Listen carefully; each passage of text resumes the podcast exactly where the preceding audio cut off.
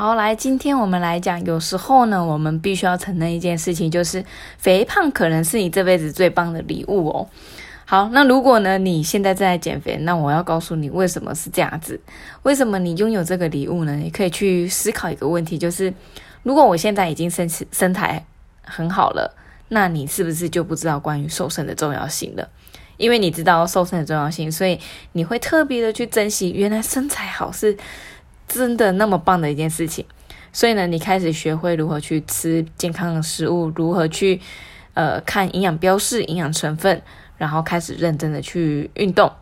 那姑且不论你用什么样子的方式，但是呢，因为你今天呃今天你还没有这个结果嘛，所以你会想尽办法去让自己身材变好。那在身材变好这个过程当中呢，你可能会遇到一些挫折跟挑战，或者是你觉得诶这个速度好像不如你的预期。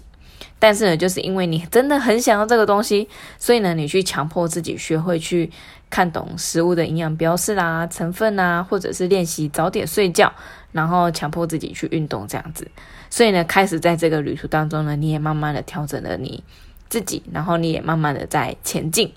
所以呢，我们其实都是在这个前进的过程当中呢去学习，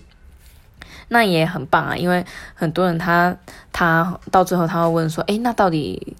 呃，该怎么样取得这个平衡点？这样子，那其实平衡点的关键呢，就是像在游泳的时候，你不可能在游游泳池里面，然后什么事情都不做嘛，你一定是开始拼命的游水，看拼命往前游，然后拼命的换气嘛。那在这个过程当中，呃，你也会吃到水，你也会遇到一些挫折，遇到一些挑战，但是呢，你往回头一看。当你达到这样的目的之后呢，你回头一看，哇，原来在这个过程当中，我已经不知不觉学会了那么多东西，而且我也不知不觉有马甲线，然后也有六块肌了。